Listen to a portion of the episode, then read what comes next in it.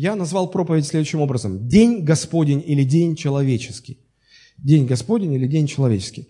А, мы знаем, что в Ветхом Завете Бог заповедал а, своему народу соблюдать день покоя, день субботний. Да? И этот день назван Днем Господним. А, со временем почему-то он превратился в день человеческий. Вот мне хотелось бы сегодня поговорить об этом дне покоя. Что это значит, для чего он нужен, как это относится к нам, нужно ли нам соблюдать субботу или воскресенье. Вот эти все вопросы, э, на мой взгляд, очень-очень актуальны. Вы скажете, ну почему это актуально? Ну там дни, какая разница, какие дни? А, я объясню, почему это актуально. Дело в том, что мы с вами живем в такое время, а, особенно, в которое люди раньше никогда не жили. Это время сумасшедших скоростей, время а, невероятных потоков информации, время какого-то бешеного, бешеной карусели развлечений, куда человек хочет запрыгнуть и, и скакать с, с одного развлечения на другое. И вот во всем этом становится с каждым годом все сложнее и сложнее делать паузы, делать остановки, чтобы э, успокоиться перед Богом, чтобы э, сосредоточиться на Господе. И как бы мы ни пытались сопротивляться, мы сопротивляемся, да? А, почему мы сопротивляемся окружающему миру? Потому что мы живем во враждебной атмосфере, во враждебной э, для нашей духовной жизни атмосфере. Потому что, помните, апостол Иоанн говорил, что а, чтобы мы не любили мира, не того, что в мире. Кто любит мир и все, что в нем, тот, в том нет любви отчи. Да? А, э, Иисус говорил о том, что люди, которые принимают Его как своего Господа и Спасителя, они встречаются с тем, что даже их домашние становятся им врагами. Библия говорит, не сообразуйтесь с веком сим, с миром сим, не подражайте, наоборот, а, храните себя неоскверненным от мира. Враждебная обстановка.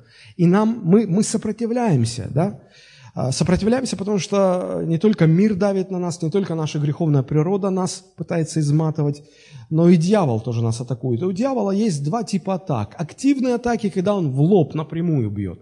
Ну, например, вы наверняка заметили, что сегодня э, вот весь информационный поток, которым мы окружены, он заряжен какой-то сексуализацией, не знаю, как по-другому сказать. Но рекламируют машины, автомобили. Всегда, вот ни, ни, ни разу не видел, чтобы было по-другому, всегда рядом с новым автомобилем стоит какая-нибудь длинноногая девушка, Uh, причем, uh, ну, изначально эта одежда подразумевалась для чего? Чтобы скрывать наготу. А сегодня они одеваются так, чтобы подчеркивать наготу.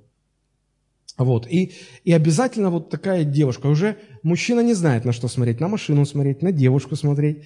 Я не знаю, реклама э, инструментов, да, вот э, бензопила. Ну, где девушки, где бензопилы. На рекламе они встречаются.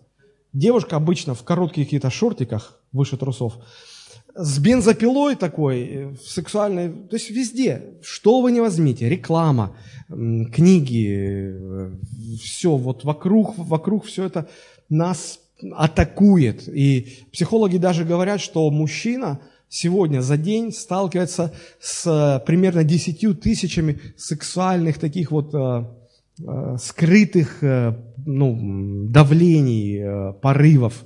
Да, ему очень сложно себя хранить. Есть э, прямые атаки, когда, допустим, дьявол уже даже на уровне страны добивается того, чтобы э, узаканивали э, гомосексуальные браки, как это произошло в Соединенных Штатах Америки. Я видел в интернете ролики, где ну, я действительно был в шоке, потому что там показано противостояние на улицах христианских проповедников, на улицу вышли ребята молодые проповедовать о, Христа, о Христе с мегафонами, с рупорами. А, вот, и а, откуда-то подтянулись вот эти представители ЛГБТ-сообщества в соответствующей форме, виде. И, и что они вытворяли? Мне кажется, что вот бесы уже просто не прикрываясь ничем, через людей показывали свое... Они плевали на этих проповедников – пытались в драку вступить, ругались, мат-перемат. Ну, я немножко там понимаю по их э, речи. И, и, конечно, это все страшно смотреть было, просто ужасно.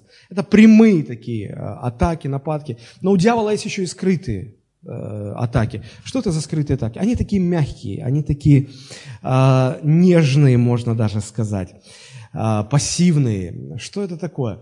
Э, ну, вы, наверное, в курсе, что у человека есть э, иммунная система. Иммунитет – это способность человека сопротивляться вторжению инородных э, предметов, вирусов, бактерий и так далее. Да? Если иммунитет человека снижается, то самая какая-то простая бактерия, которая для обычного человека с нормальным иммунитетом никакого вреда ему не принесет, не причинит, то человек с ослабленным иммунитетом заболевает.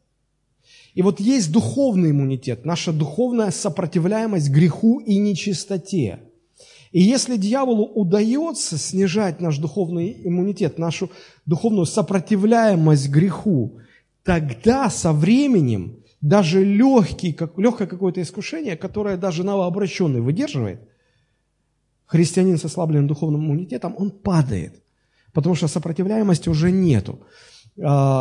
И вот это ослабление сопротивляемости, оно хорошо заметно по таким признакам, симптомам, как потеря вашей ревности в чтении, изучении Священного Писания. Вы когда-нибудь такое замечали за собой?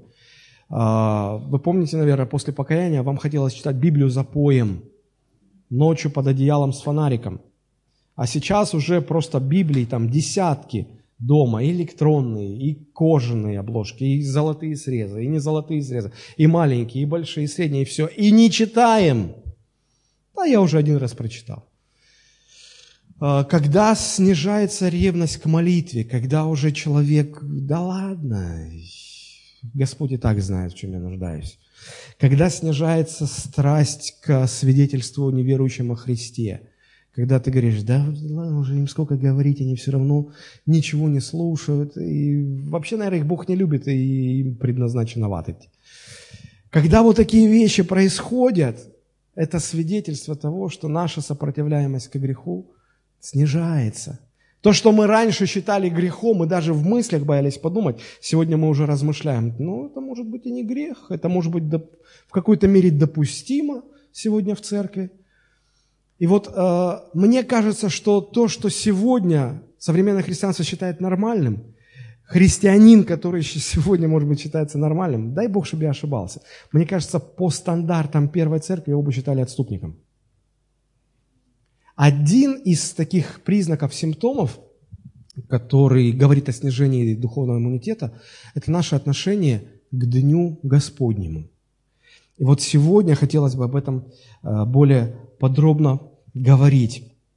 Э, конечно, современные христиане, они всегда находят оправдание. Знаете какое? Самое простое. Они говорят, ну, мы же не хотим становиться законниками. Ну, что читать, если оно не читается? Вот что вот молиться, если оно вот ну, в сердце, это же не искренне будет. Ну помните же, сам Христос говорил про фарисеев, вот, что они лицемеры, специально на углах улиц останавливаются, молятся на показ, чтобы людям показаться моля. Я должен становиться таким лицемером? Да ну зачем?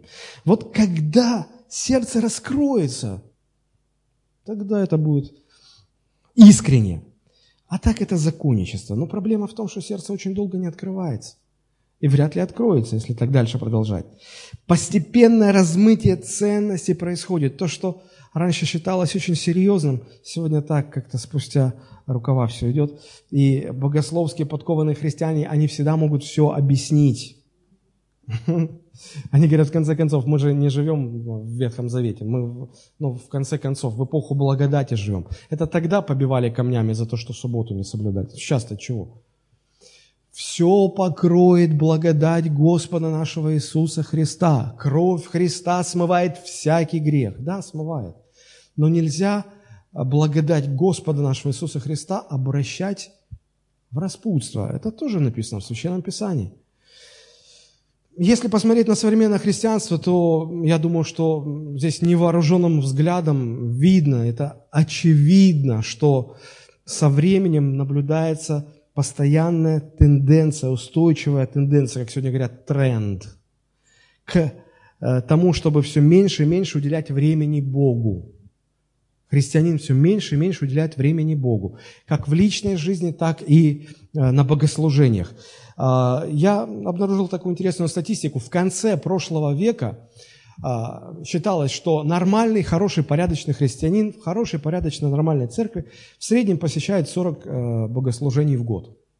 А, в году сколько недель? 52. 52 минус 40 – 12. То есть, получается, 12, недель, 12 воскресений в году он пропускает. Это по одному воскресению в месяц. То есть одно воскресенье в месяц стабильно пропускаем, потому что всегда находится причина. Ну, в конце концов, выходной хочется отдохнуть.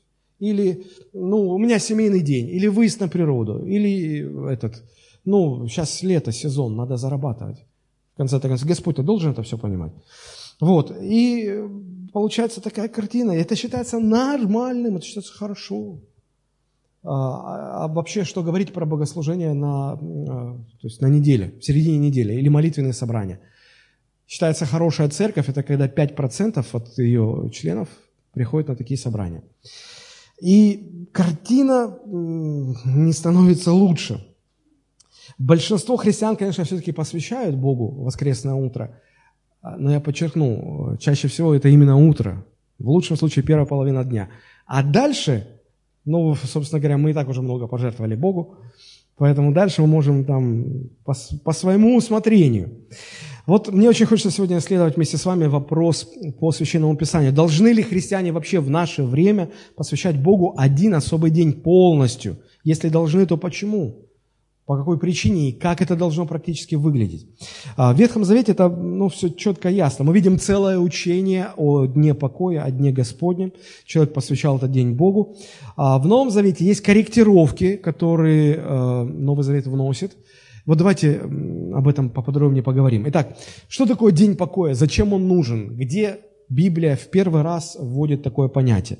А вводит Библия такое понятие в самом начале, Бытие, вторая глава, а, второй и третий стих. Давайте прочитаем. «И совершил Господь Бог к седьмому дню дела свои, которые Он сделал, и почил, то есть стал отдыхать, в день седьмой от всех дел своих, которые делал. И благословил Бог седьмой день и осветил его, ибо в он и почил от всех дел своих, которые Бог творил и созидал. И современный перевод прочитаете стихи. В седьмой день Бог завершил работу свою. Нам, мне кажется, нам так понятнее, да? В седьмой день, окончив свой труд, он пребывал в покое. Бог благословил седьмой день и сделал его священным, ибо в этот день, окончив труд творения, он пребывал в покое. Заметьте, что Господь здесь выделяет седьмой день и выделяет его двояко. Прежде всего сказано, что Бог освятил этот день. Слово «осветить» означает «отделить». Отделить от всего остального для Божьих целей, для, для Божьего употребления. Бог выделил этот день от всех остальных, отделил. И сказано, он его благословил. Что значит благословил?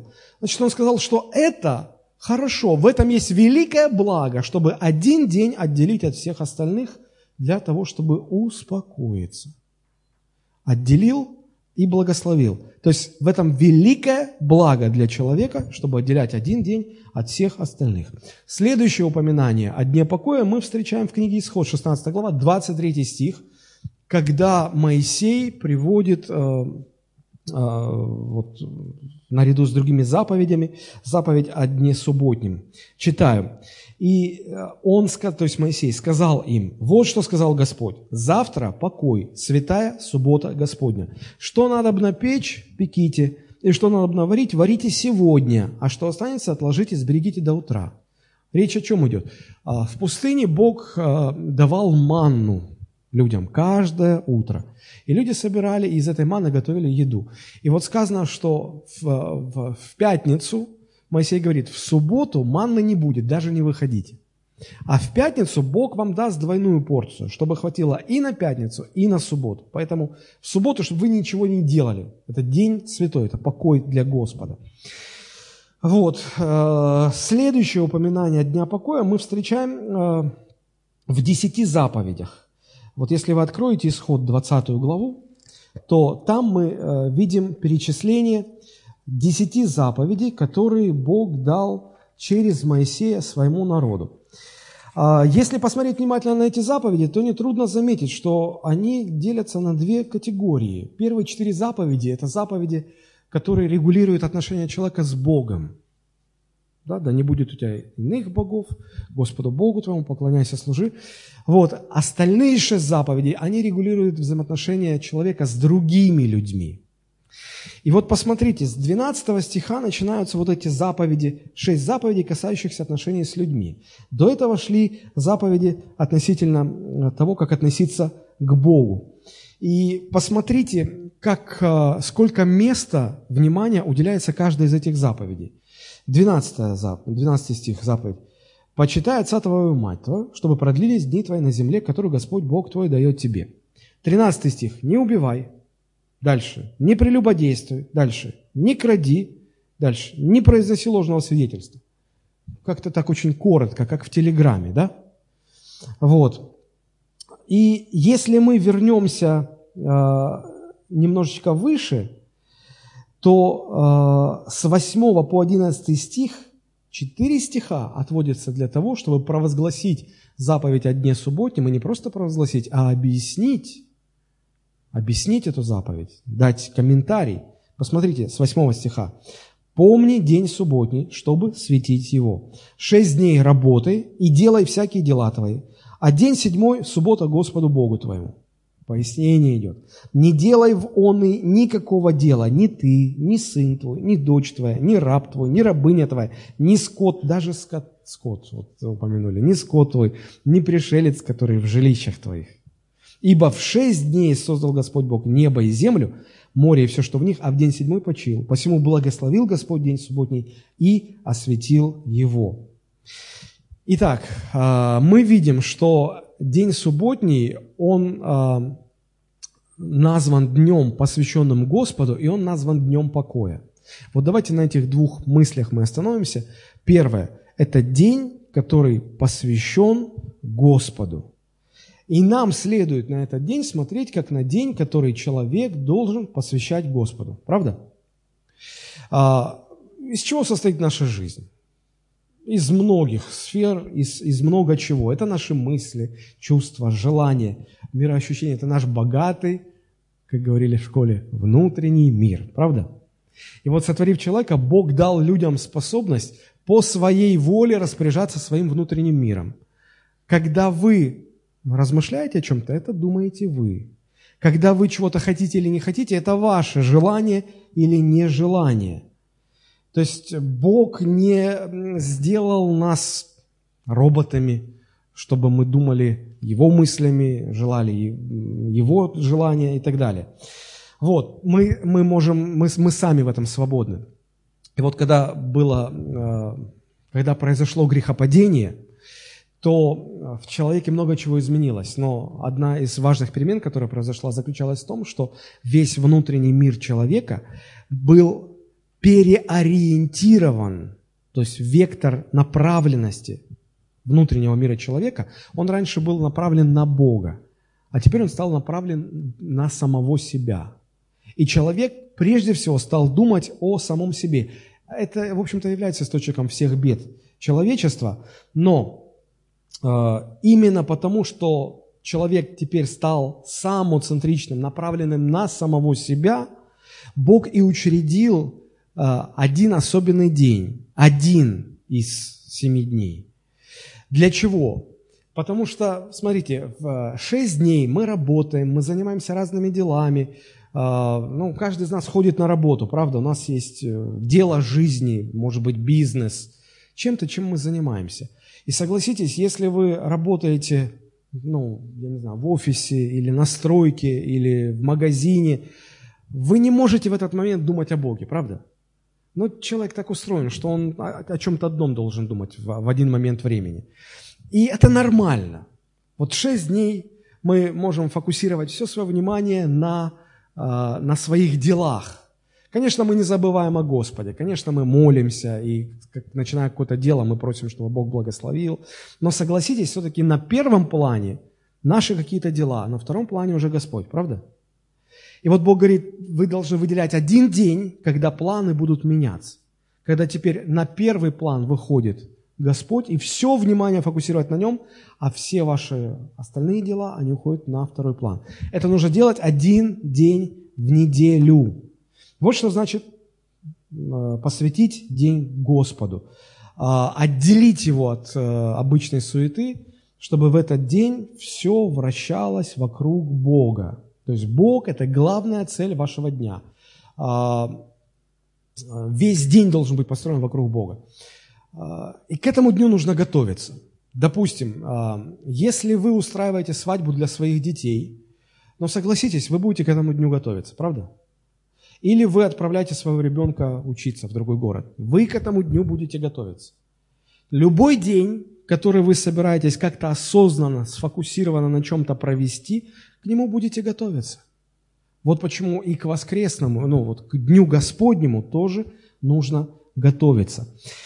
А, следующее а, место, в котором упоминается День Господень, оно очень интересное. Посмотрите, Исход 31 глава, 13 стих. Здесь написано, Бог говорит, скажи сынам Израилевым так, исход 31, 13. Субботы мои соблюдайте, ибо это знамение между мною и вами в роды ваши, дабы вы знали, что я Господь, освящающий вас. Посмотрите, какая интересная мысль. Бог говорит, субботы мои соблюдайте. Чьи это субботы? Чьи это дни? Божьи. Они принадлежат Богу. Бог претендует на то, что это не не человек вот выделил от щедрот своих, пожертвовал один день Господу. Бог говорит, ничего подобного. Это мой день. Твоя задача его отделить. Это мой день. Точно так же, как десятина – это Божьи деньги. Если мы не отдаем Богу десятины, мы воруем Его деньги. А если мы не чтим день субботний, мы воруем еще и дни у Бога дни воруем.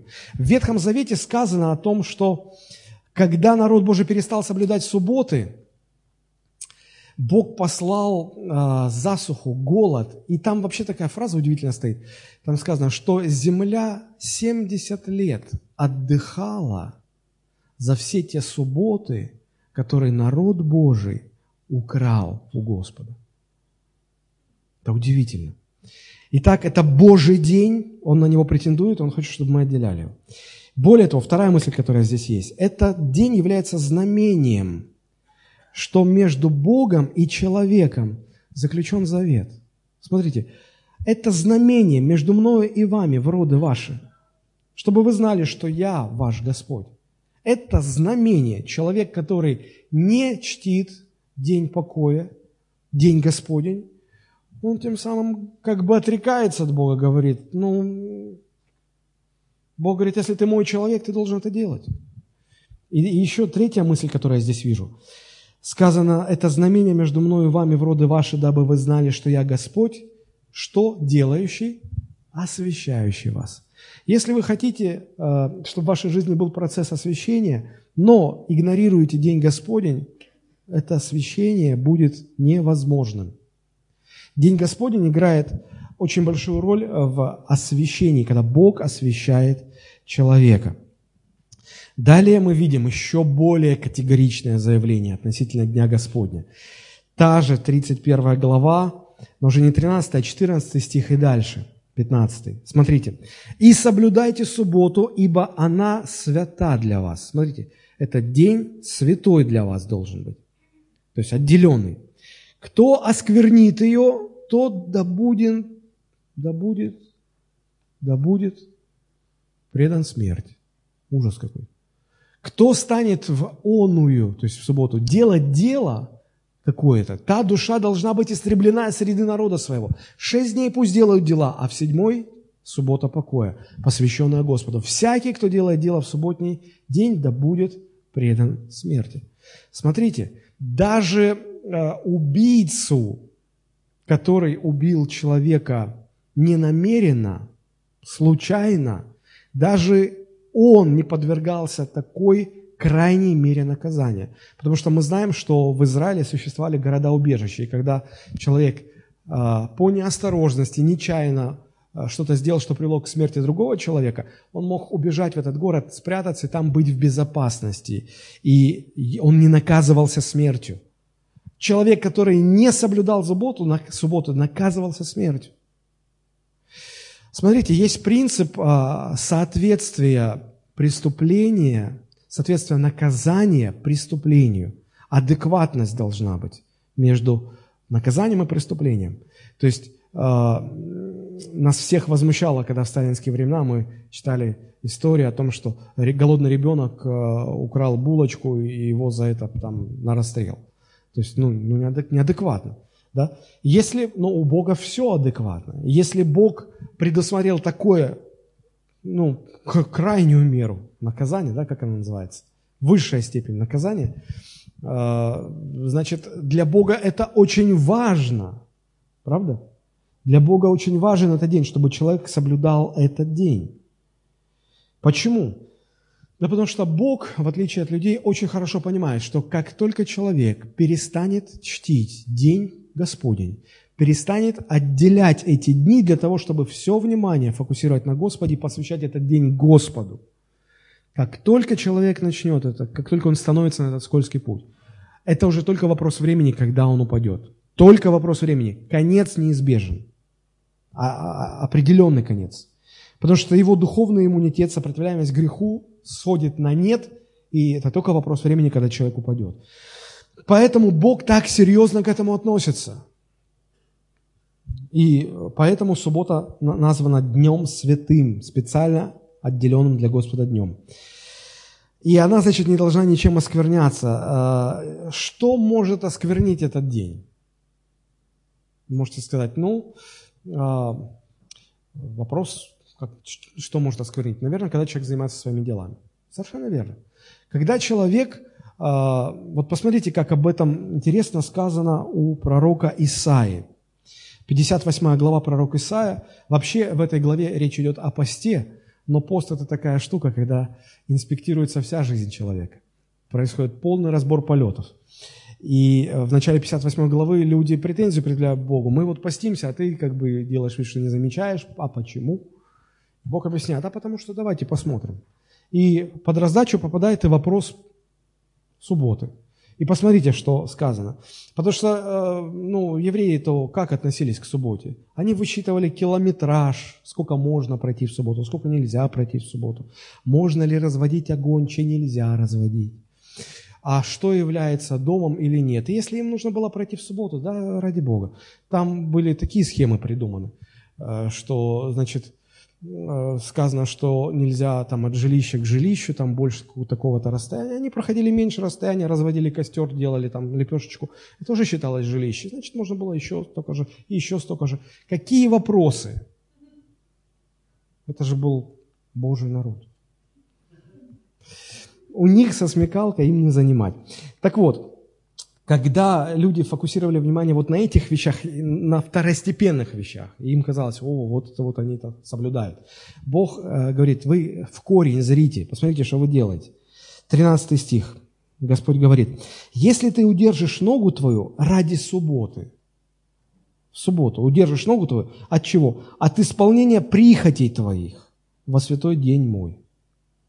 То есть они соблюдали формальности, но в то же время использовали день субботний для того, чтобы исполнять свои прихоти. Этим они оскверняли субботу. Дальше. «И будешь называть субботу отрадою, радостью». А не так, что «а, завтра суббота, а у меня такой заказ» и срывается. И надо что-то придумать. Надо что-то придумать. А! Господь говорит, если ты будешь радостью называть, радостью. Ну и что, что срывается заказ? Радость того, что день Господень, больше должна быть, нежели печаль о сорвавшемся заказе. Чествуемым. И, смотрите, как внимательно написано. И почтишь ее тем, что не будешь заниматься обычными делами своими. Обычными делами. Не будешь заниматься. Смотрите, а что это за обычные дела? А дальше поясняется. Угождать твоей прихоти. И особо особо, вот режем без ножа. И пустословить. Пустословить в день Господень нельзя, этим оскверняется день Господень. Тогда будешь иметь радость в Господе. Тогда, будет, тогда ты правильно будешь чтить и светить день Господень. Аминь. Вот. А, далее, если мы вернемся в книгу Исход 20 глава, где дается заповедь о Дне Господнем, суббота Господу Богу твоему, Почему это нужно соблюдать? Почему нельзя никакого дела делать? Почему нельзя сквернять? Потому что в шестой день Господь создал небо и землю, море, все, что в них, а в день седьмой Он отдыхал. По этой причине Господь и благословил день субботний и осветил его. То есть здесь а, приводится аргументация, причина, почему Бог его осветил и благословил. Потому что Бог Творец, Он сотворил все, и Он закончил свои дела. И вот в день субботний нужно людям вспоминать и фокусировать все свое внимание на Боге и на делах Его. Какое Его дело самое большое на тот момент – людям было понятно открыто. То, что Бог Творец, Он все сотворил. И люди должны были об этом думать, фокусировать свое внимание именно на этом. Потому что если мы привыкаем, ну да, Бог все сотворил, Господь Творец, мы принимаем это уже как само собой разумеющееся. Но это неправильно. А, смотрите, хочу обратить ваше внимание, внимание вот на какую мысль. В те времена не было телефонов, планшетов, компьютеров – интернета, газет, средств массовой информации, телевидения, книг даже не было. Вот все это убираем, когда у нас свет выключают в Дагомысе. Плюс еще воду горячую, холодную. И ты себя чувствуешь истинным иудеем. Думаешь, чем они занимались? У меня дети ноют. А, папа, что делать? Нет интернета. Чем Не почитать ни телек посмотреть, ни в интернете повесить, ни, ничего. А что делать? Смотрите, у них всего этого не было. И все равно они как-то умудрялись попадать в суету. И Бог говорит, вам нужно отделять один день, чтобы суету в сторону и в покое пребывать. Что говорить про наше время, когда столько-столько всякой суеты, в наши дни это тем более важно и актуально в наш информационный век. Правда?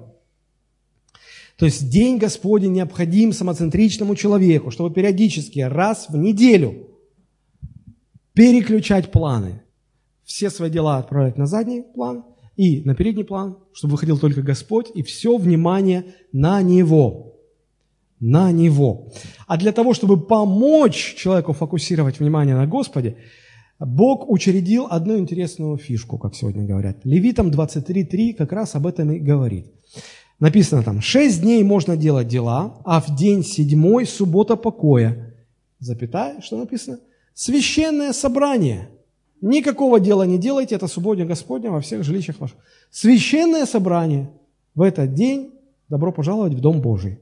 Правда? То есть, говоря современным языком, богослужение. Потому что на богослужениях, на священных собраниях молились, поклонялись Богу, разбирали Священное Писание. Это все помогало людям сосредоточить свое внимание на Господе. Правда? Это сегодня современные христиане, супербогословы, думают, что приходя в воскресенье на богослужение, что этим они служат Господу.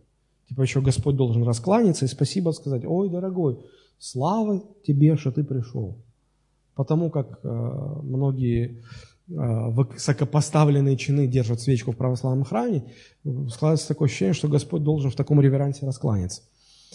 На самом деле это Бог нам служит. И эти богослужения направлены на то, чтобы нам помочь сфокусироваться на Господе. Согласитесь, если бы вы сегодня в это утро сюда не пришли, сами бы вы себе эту проповедь вряд ли бы прочитали, правда? А так у вас есть замечательная возможность послушать. Вместо вас это сделает кто-то другой. Слава Богу. Итак, первое назначение Дня Господнего – это день, который нужно посвящать Богу. В этот день нужно размышлять о Боге, о Его делах. Священное собрание вам в помощь для этого. И таким образом освящающее действие Господь оказывает на нашу жизнь. А, итак, мы сказали, что этот день, это день, который характеризуется как день, посвященный Богу. Вторая характеристика этого дня – это день покоя. Исход 31 глава 14-15 стихи. Помните, что мы там читали? «И соблюдайте субботу, ибо она свята для вас. Кто сквернит ее, тот да будет предан смерти, и еще раз смерти, и, и много. Шесть дней пусть делают дела, а в седьмой день, суббота покоя, посвященного Господу». Обратите внимание, это два слова. Суббота покоя – суббота покоя. Можете подчеркнуть в своей Библии, это не грех, подчеркивает Библия. Суббота покоя. Смысл в том, чтобы, размышляя о Боге в этот день, фокусируя все свое внимание на Господе, успокаиваться перед Богом. Людям нужно успокаиваться. Не только детям, когда ребенок с улицы пришел, а, а что, что поесть, куда? Мама говорит, руки поди помой. Да, сейчас пойду помою. Все, он дерганный весь, ему успокоиться надо. И его кнопки нет, как у электроника, чтобы нажал, и он сразу раз, обмяк. Это в спецназе, может, там знают, что надавить сразу.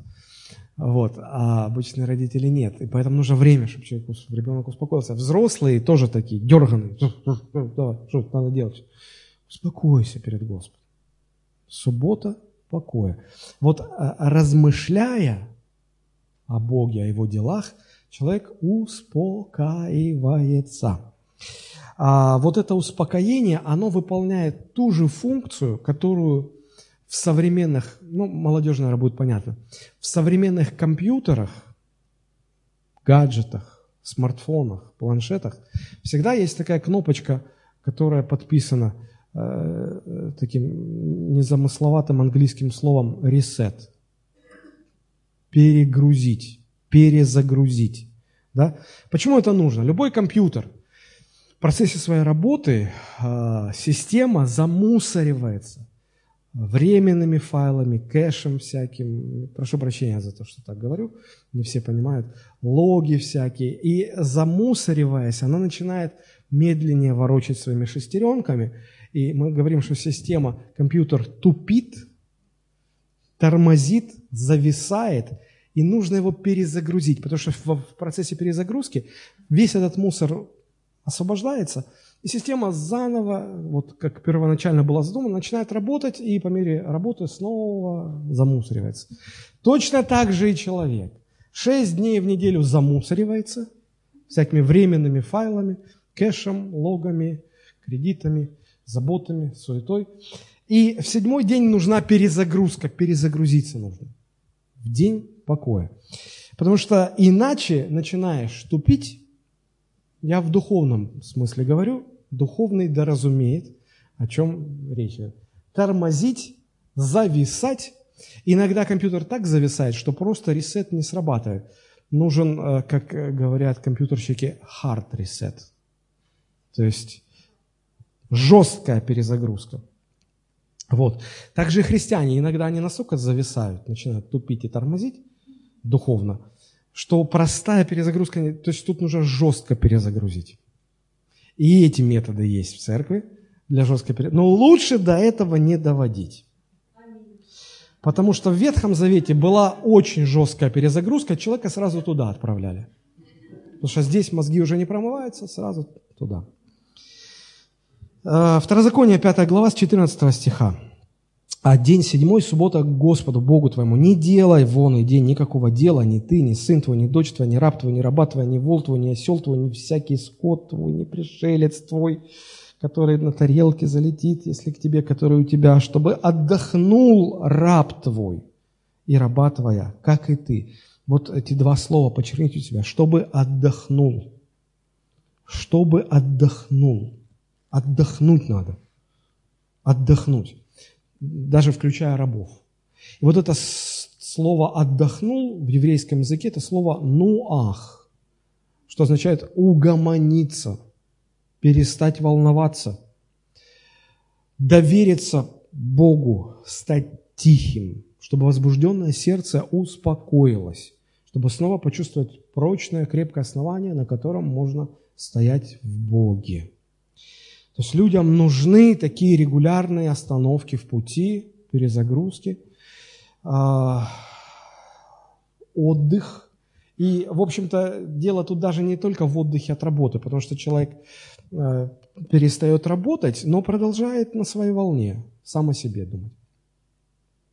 Вот, день, день Господень, он не, не просто как выходной день для отдыха, он еще для того, чтобы перестать думать о себе, о своем в суете, а думать о Господе.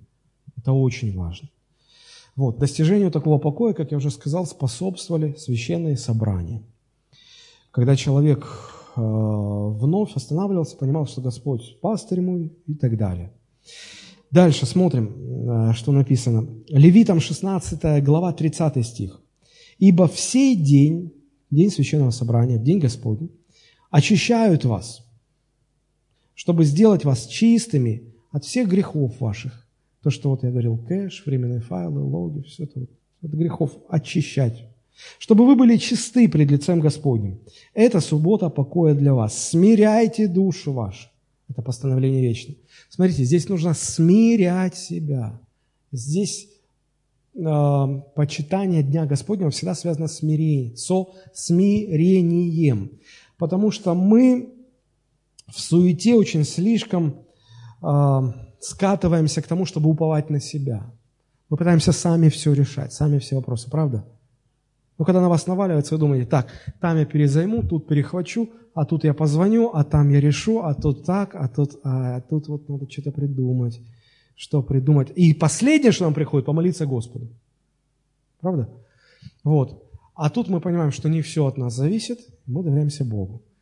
Мы очень сильно думаем, что наше счастье напрямую зависит от удовлетворения наших желаний – мы такие все хочухи. Хочу то, хочу все, хочу вот это, хочу вот то. И мы думаем, что если все наши хотелки Господь удовлетворит, то мы будем счастливы, ну, выше крыши. Соломон вам в помощь, чтобы разобраться, что все хотелки удовлетворены, то а, наступает не э, вечная нирвана, э, состояние вечного счастья и покоя, а наступает состояние, которое Соломон бережно и по-богословски назвал суета, сует, через Е. И томление духа. Вот. А в обычном языке это называется труба. Все плохо. Депресняк и все. Все хотелки удовлетворены, все восполнено, все. И вот э, День Господний помогает нам понять, что э, не надо связывать свое счастье с удовлетворением своих желаний это не приносит счастья. Счастье приходит тогда, когда ты находишь удовлетворение в Боге. А в суете это непонятно. Понять это в суете невозможно практически. Ну и мы, конечно же, слишком высоко думаем о себе, считая, что мы самые умные. И потому все в жизни должно по нашим сценариям идти. Кто не в курсе, мы объясним, раз, разъясним, как должно быть. И вот в день покоя мы учимся думать о себе – скромно, по мере веры, доверяясь Богу, что не должно быть все, как мы решили. Пусть будет все так, как Господь сказал. Аминь. То есть день покоя связан с усмирением своей души. Все это, конечно, хорошо, но у вас наверняка уже давно зреет ко мне такой весьма справедливый вопрос. Пастор, это все Ветхий Завет, понимаешь? Ветхий Завет. Какое отношение это имеет к нам, харизматам? Мы же новозаветные, аллилуйя, христиане. Ну, действительно, законный, закономерный вопрос. Э, дело в том, что э, Ветхий Завет э, сменился Новым Заветом, который принес вместе с собой радикальные перемены. И по большому счету Новый Завет много в Ветхом Завете отменил, а многое, что касалось церемониальных каких-то постановлений, уставов и так далее, и так далее. Потому что что изменил Новый Завет? Он изменил э, то, как человек оправдывается Богом. Если в Ветхом Завете оправдание человек получал только стараясь соблюдать весь закон, в этом была праведность, в Новом Завете праведность не в том, чтобы соблюдать дела закона, а в том, чтобы принять по вере, принять просто праведность Христову, которую Он для нас приготовил. И Новый Завет обеспечил без, э, ну, непосредственный доступ человека к Богу. Потому что в Ветхом Завете этот доступ был опосредован через священников. И человек не мог без священника прийти к Богу, явиться пред лицо Господне. Мы можем. Вот. И поэтому э, стали ненужными, отменены стали. Почему? Потому что стали ненужными. Смысл потеряли все э, церемонии, все, что совершалось в храме. Помните, когда Христос умер на кресте, то завеса, которая отделяла святое от святого святых, она разодралась. За нее вообще нельзя было заходить, даже нос засовывать туда нельзя было. И, а тут она разодралась. То есть этим показано, что смысла уже нет во всем.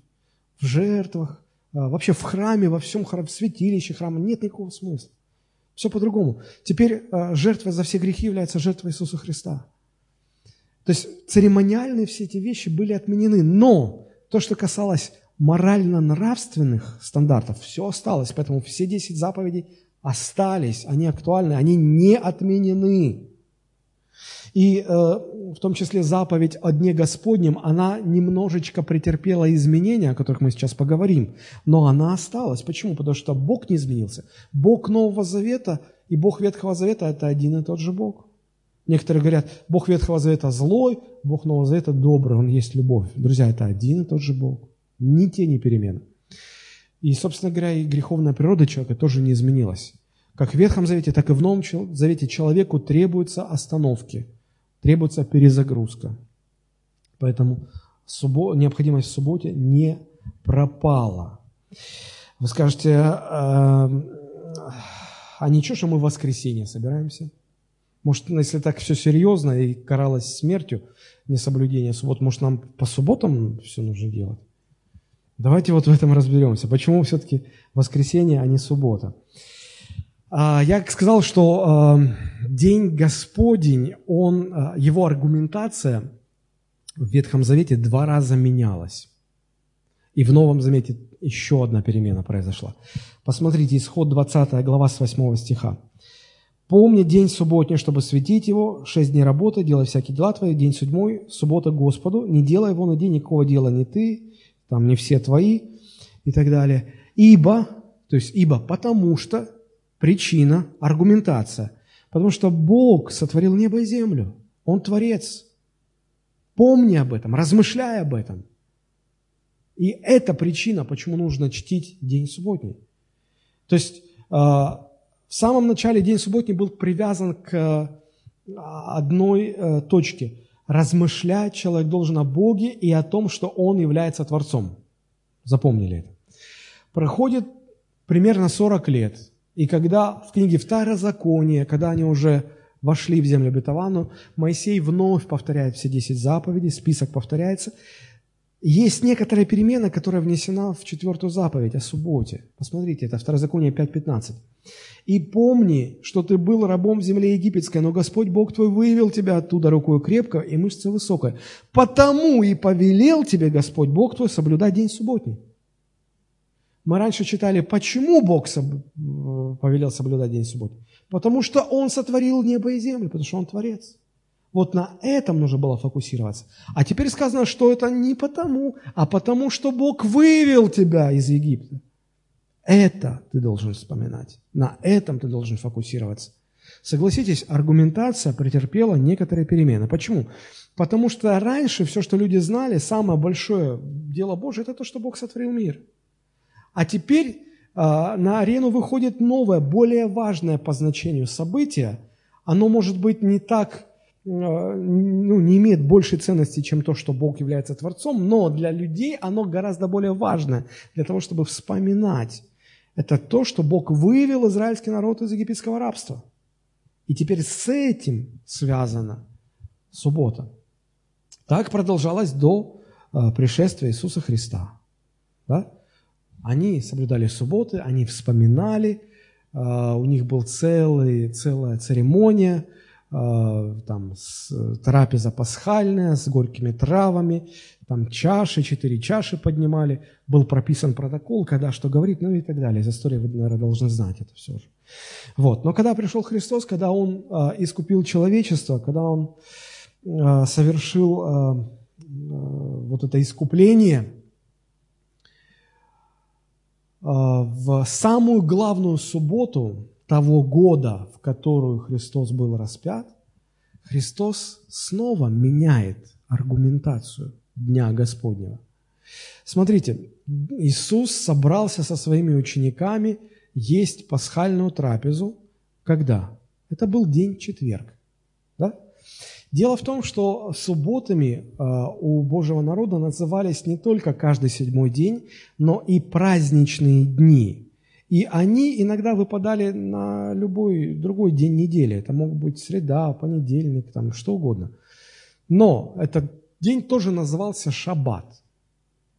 И вот такие дни назывались праздничными субботами. Так вот, самая главная суббота в году, она всегда выпадала накануне праздника Пасхи. И вот в тот год, когда Христос собрался со своими учениками на Тайную вечерю, шаббат выпал на четверг. То есть это не был день недели суббота. Да? Но э, это все равно был шаббат. И вот в этот день нужно было вспоминать что? Что Бог вывел евреев из Египта. Поднимали чаши и так далее, брали хлеб, говорили, это хлеб печали, который ели отцы наши в земле рабства. И вот Христос поднимает этот хлеб. Ученики ждут, что Он сейчас будет говорить. Ну, они все знали этот протокол, заученные фразы, все это было известно. И вдруг Иисус говорит, этот хлеб не хлеб печали, который ели а, отцы наши в Египте. Этот хлеб – тело мое. И тут те ученики, которые спали, а всегда среди учеников есть кто спит на проповеди – Разбудите, если это кто-то рядом с вами. Вот, они так оживились. Так, что-то Иисус не по, не по правилам, что-то он говорит. Тело твое? Так, так, так, так, так, интересно. Кто-то сказал, «А, с, этой, с этого места поподробнее, пожалуйста. Иисус поднимает чашу и говорит, а эта чаша, это не вино скорби, которую, которую пили отцы наши в Египте. Это кровь моя, которая изливается э, во оставление грехов ваших. Что-то новое. И смотрите, что говорит Иисус, Лука 22, 19. «И взяв хлеб и благодарив, преломил и подал им, говоря, «Сие есть тело мое, которое за вас предается. Это творите теперь в мое воспоминание». Если раньше нужно было вспоминать, как Бог вывел их рукой крепкой из египетского рабства, то теперь шаббат, день Господень, меняется аргументация, и она связывается с совершенно другим событием, с искуплением Христовым. И Господь говорит, теперь это нужно вспоминать. Теперь, когда вы празднуете День Господень, вот на чем нужно фокусировать ваше внимание. Вот что нужно вспоминать. Вот о чем нужно размышлять. Фокус уже не на том, что, Мо... что Бог сделал через Моисея, фокус на том, что Бог сделал через Сына Своего, Иисуса Христа. Аминь. Мы же знаем, что Господь воскрес в первый день недели. Это какой был день? Правильно, воскресенье. Такое чувство, что я сам с собой разговариваю. Воскресенье всегда было первым днем недели. И таковым остается почти что во всем мире. У нас, конечно, особенная стать, умом Россию не понять, аршином, в общем, не измерить. Короче, нужно только верить, что в нашей стране первый день недели – это таки понедельник, во всем мире воскресенье. Ну да ладно. А, мы видим а, в Новом Завете немало упоминаний о том, что церковь собиралась вместе для своих собраний именно в первый день недели – своим российским умом помним, что это не понедельник, воскресенье. Воскресенье. А не в субботу. Еще больше упоминаний об этом находим в исторических источниках. Собрания проходили, конечно, и в будничные дни. Иерусалимская церковь, например, каждый день собиралась. Но а, в, первые дни, в, первые, в первое время первая церковь, первые ученики всегда собирались по воскресеньям, чтобы совершать вечерю Господню. Потому что сам Христос так заповедал.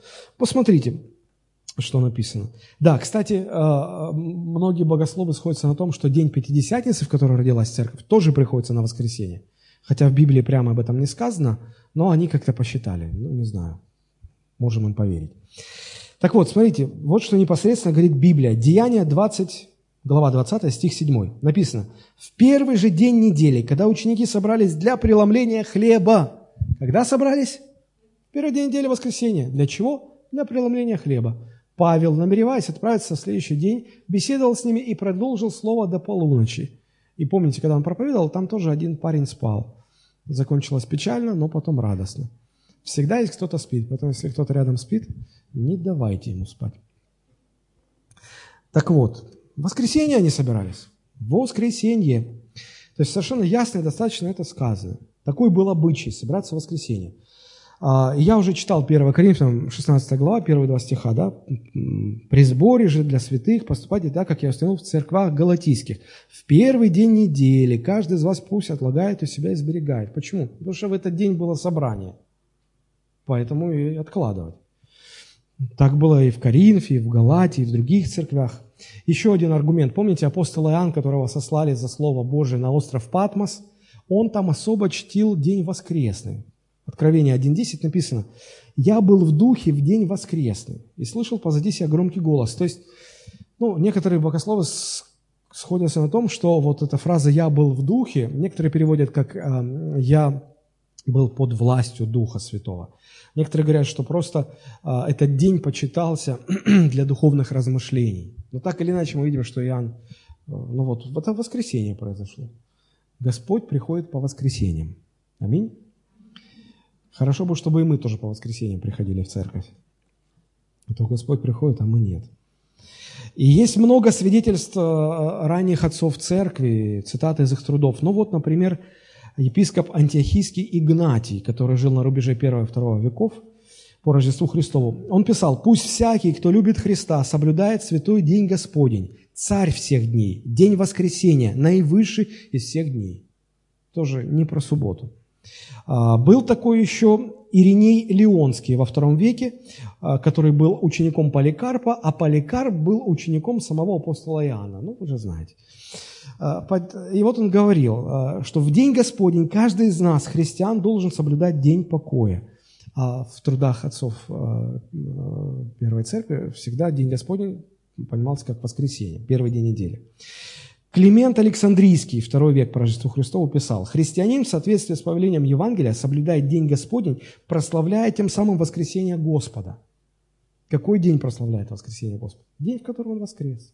Воскресение. Правда? Вот, то есть первый день недели тем прославлял Господа, что в, нем, в этот день воскрес Иисус Христос. В русском языке он так и называется – воскресение. Потому что в разных языках по-разному – в английском это э, Sunday, sun, солнце, day, день, день солнца. Да? Ну, не знаю, почему, у них все как-то не по-русски. Вот. А у нас, конечно, своих странностей хватает. Э, кстати, э, если вы не знали, то 10 лет вождь всех времен и народов, Иосиф Виссарионович Сталин, 10 лет боролся с тем, чтобы э, изжить из памяти советского человека вообще само, не то что само название, даже сам день воскресный изжить. С 1930 по 1940 год а, Советский Союз жил на шестидневной неделе. Можете в интернете посмотреть, почитать историю. Я вам вот из, э, э, из исторических таких данных просто процитирую. Особенность советского календаря 30-х годов состояла в том, что существовала шестидневная неделя, так называемая шестидневка, с фиксированным днем отдыха, который приходился на фиксированные даты 6, 12, 18, 24 и 30 число каждого месяца. 1 марта использовалось вместо 30 февраля. Каждое 31 число считалось внеурочным рабочим днем и рассматривалось как дополнительный рабочий день. Если э, вы будете внимательно смотреть такой фильм, как «Волга-Волга», в титрах вы там увидите такие слова. Первый день шестидневки, второй день шестидневки и так далее. Вот. А, десять лет они мучились, но все равно им пришлось вернуться. И вот возврат к семидневной неделе, ну потому что объективно оно уже не складывалось. Вот, как бы, да, а, Советский Союз шел в ногу, а весь остальной мир не в ногу.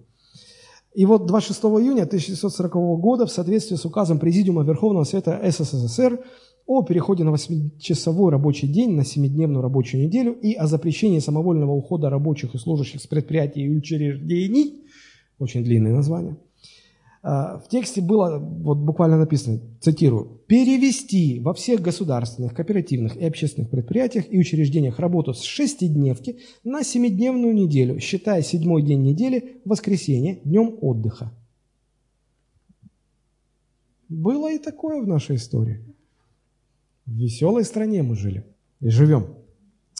А, конечно же, насчет субботы у адвентистов есть свое понимание. А, вот, они, значит, говорят, что вот там был император Константин, который принял христианство, да, видимо, не очень хорошо, так как как-то принял. Вот, люди не шли в церковь, и он решил языческий праздник, который праздновали в воскресенье, поклонялись Богу Солнца, вот, чтобы в воскресенье были собрания, чтобы поток этих язычников перенаправить теперь в христианские храмы, и так удобнее, целая-целая теория. Я думаю, послушайте, ну, задолго до Константина, который жил в IV веке, если память не изменяет, Библия говорит, что первые ученики собирались в первый день недели, то бишь в воскресенье. Поэтому аргумент. Вообще у адвентистов очень интересная аргументация. Они как-то назначали э, день второго пришествия, Господь не пришел. Нас же было как-то объяснить, они объяснили. Они сказали, вдумайтесь. Вот. Я не знаю, как э, в здравом уме человек, читая Библию, мог бы в это поверить. Они говорят, Господь уже шел возвращаться на землю. Он, он уже подошел к земле так близко, что увидел, что субботу не соблюдают. Сказал, не, я так не могу. Сказал, нет, я, я приду, когда будут соблюдать. Ну, я не знаю, конечно, и может, они думают, что с того места, откуда Господь шел, не было видно, что суббота не Но я так думаю, что видно со всякого места. Вот. Ну, так или иначе, а, пусть хотят они так думать, пожалуйста. Я, я не возражаю. Я хочу верить Библии. Библия говорит, что христиане собирались в первый день недели, воскресенье. То есть мы видим, что после а, искупления, после Христового воскресения, День Господень переместился с субботы на воскресенье. Теперь какое это практическое значение для нас имеет все? Ну, очень простое. Давайте научимся один день, воскресный день, посвящать Господу. Как и сказано, суббота Господу, Богу твоему. В этот день не делай никаких дел, не оскверняй это, как мы уже об этом говорили, чтобы я не повторялся. То есть всех дел не переделаете. И э, поймите, речь не о суевериях, когда говорят, ой, в воскресенье стирать нельзя, птичка гнездышко не совьет, нитка в иголочку не проденется, вот, какие там еще? Во. И, и так далее. То есть, ну, это все бред. Ну, э, речь о, о, о том, чтобы просто целенаправленно посвятить свой этот день Богу. Как практически? А помните о священных собраниях? Помните придите в воскресенье на богослужение в вашу поместную церковь. То есть будьте там, где собираются христиане, где церковь собирается, чтобы прославлять Господа, молиться, поклоняться, слушать проповедь, фокусировать свое внимание на Господе. Приходите э, э, вот в этот день, к этому дню готовиться нужно. Да? С вечера погладьте лучшую свою одежду. Не приходите в церковь в пляжной одежде, друзья. Вот вынужден снова напоминать. На пляж мы приходим в пляжной одежде, к Богу мы приходим в лучшей одежде, да. Вот, поэтому с вечера все погладили, положили, приготовили. Потому что некоторые, когда по утрам просыпаются, им нужно время, чтобы войти в реальный мир. Знаете, есть такие христиане, говорят, подожди, я сейчас помолюсь, мне нужно войти в духовный мир. Вот. А многим христианам по утрам нужно войти просто в реальный мир, вспомнить, как зовут, в каком городе, какой век. Вот. И э, чтобы сократить этот период, все уже готово, ты оделся, без ругани, без скандалов, без суеты, вовремя пришел на богослужение, без спешки, все, чтобы просто, как, чтобы было как написано, да? Евреям 10.24. «Будем внимательны друг к другу, поощряя к любви, к добрым делам. Не будем оставлять собрание своего, как есть у некоторых обычай». Правда? Но будем увещевать друг друга, и тем более, чем более усматриваете приближение Дня Онова. То есть, чем дальше, тем чаще приглашать в Дом Божий. Как э, царь Давид сказал, возрадовался, когда сказали мне, пойдем в День Божий. Как реагирует ваше сердце, когда э, кто-то вам говорит, пойдем завтра в День Божий? Вот. Надо, чтобы как у Давида. Вот, и надо искать всякую возможность, чтобы быть участником. То есть не просто быть зрителем, а участником. Если у вас голос, добро пожаловать, нам нужны певцы. Можете на музыкальном инструменте что-нибудь сообразить? Тоже добро пожаловать. Э, нужны музыканты нам. Можете хорошо что-то организовать в группе порядка, там вакансии, вот выше крыши. А, в интернете на ты, давайте что-то будем делать, там интернет-сайт и так далее. То есть все, что, все таланты, Господу на служение. Аминь. Ну, это написано Евреям, 13 глава, с 15 стиха. «Итак, будем через него непрестанно приносить Богу жертву хвалы, то есть плод уст, прославляющих имя Его. Не забывайте также благотворение, общительности, ибо таковые жертвы благоугодны Богу». А, устройте с работой, чтобы все получалось, чтобы в воскресный день не на работу идти, а в Дом Божий, чтобы там контракты ваши не попадали на субботу – и так далее. Вот. Но вы поймите, что дело, конечно, не в самом воскресном дне как таковом. В нем нет никакой ценности, да? И кто хочет в субботу, да, пожалуйста, в субботу. Апостол Павел в послании к Римлянам 14.6 вообще говорит, кто различает дни, для Господа различает. Кто не различает дни, для Господа не различает. Кто ест, для Господа ест, ибо благодарит Бога. И кто не ест, для Господа не ест, и благодарит Бога. Короче, не парьтесь насчет дней. У нас воскресенье. Аминь. Вот. И делайте все возможное, чтобы быть физически на богослужении. Я понимаю, что вы сейчас можете сказать, слышишь, я уже больше в онлайн-мире живу, чем в таком. Я, короче, интернет-церковь, вот дом веры, Максим Максимов там по интернету, я к нему пойду на служение, или я в интернете посмотрю то служение. Я что-то очень сомневаюсь, что когда вы перед монитором смотрите, и там с экрана говорят, друзья, давайте прославим Господа, я как-то сомневаюсь, что вы в этот момент встаете и начинаете руки, слава Господу, поете с ними. Мне кажется, что вы как в кинотеатре сели, попкорн, ну да, да, да, продолжай, что-то там говорил. Вот, поэтому все-таки это как-то не то лучше. Но согласитесь, э, э, мы многие вещи ну, не можем делать виртуально, правда? Кушать виртуально. Вы же не захотелось поесть, вы просто там э, Юля Высоцкая там вам рассказала, как, что приготовить, или Иван Ургант вам как раз он там по субботам, по воскресеньям тоже готовит с известными людьми. И вы посмотрели, ой, наелись, так хорошо. То же самое в интернет-служении, да посмотрели, о, я, да, все с Господом. Нет, это все виртуальное все. Вот. И важно понять, что э, посвящение воскресному дню не заканчивается вот на богослужении. Знаете, у нас как-то даже на Святой Церкви один товарищ предложил, а мы тогда собирались по, воскрес... это, по вечерам, и мы решали вопрос, чтобы перенести на утро. Один товарищ сказал, да, давайте утром, чтобы уже сразу с отмучиться, и все уже потом. Я думаю, боже мой, ну вот, строили, строили и построили. Друзья, это не повинность, не надо тут мучиться, тут надо радоваться. Вот. И когда закончилось богослужение, все еще не закончилось. Мы дальше идем, фокусируем внимание на Господе. Аминь. Вот. И э, второй практический момент. Нам нужно понимать, что нам нужно в покое в этот день пребывать. Успокоиться. Иисус сказал, придите ко мне, кто не может сам успокоиться. И я вас успокою. И найдете покой душам вашим. Матфей, 11 глава, 28 стих, если что. Ну и Псалом 22, 1, 2, 3, 4 стих. Господь, пастырь мой, я ни в чем не буду нуждаться. Он покоит меня на злачных пашетях, водит меня к водам тихим, подкрепляет душу мою, направляет меня на стези правды ради имени своего. Если я пойду и долиной смертной тени, не убоюсь зла, потому что ты со мною. И вот мне очень нравится конец четвертого стиха. Твой жезл и твой посох, они успокаивают меня.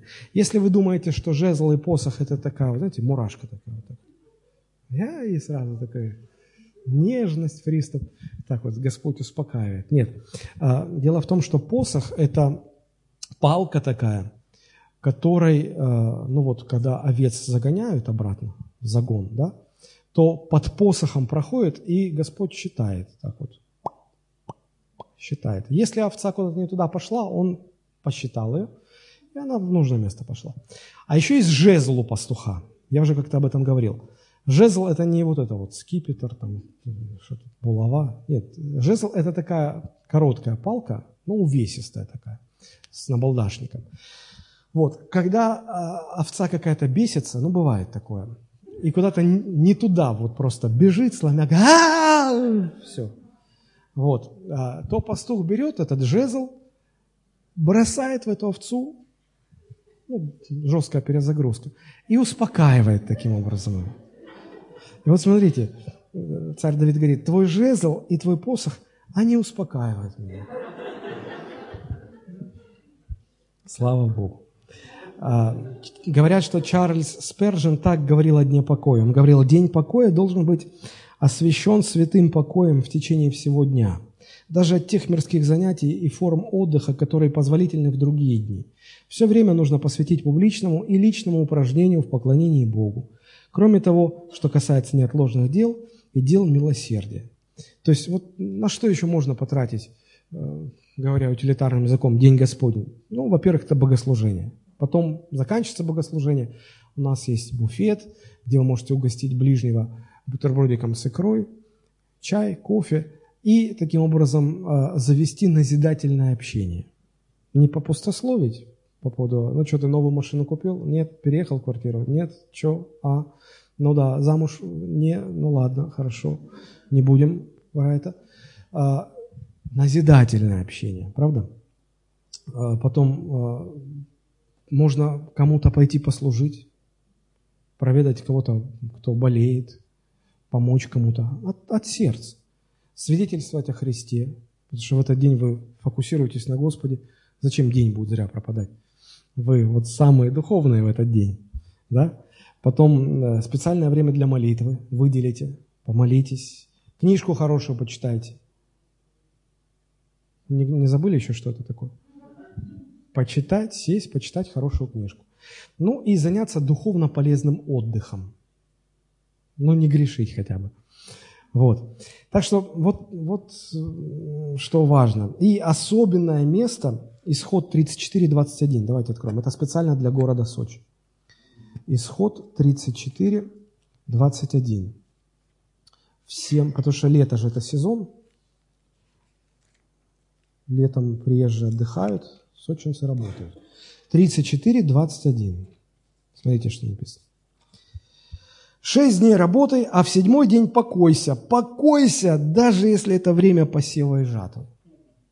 Даже если это время сезона.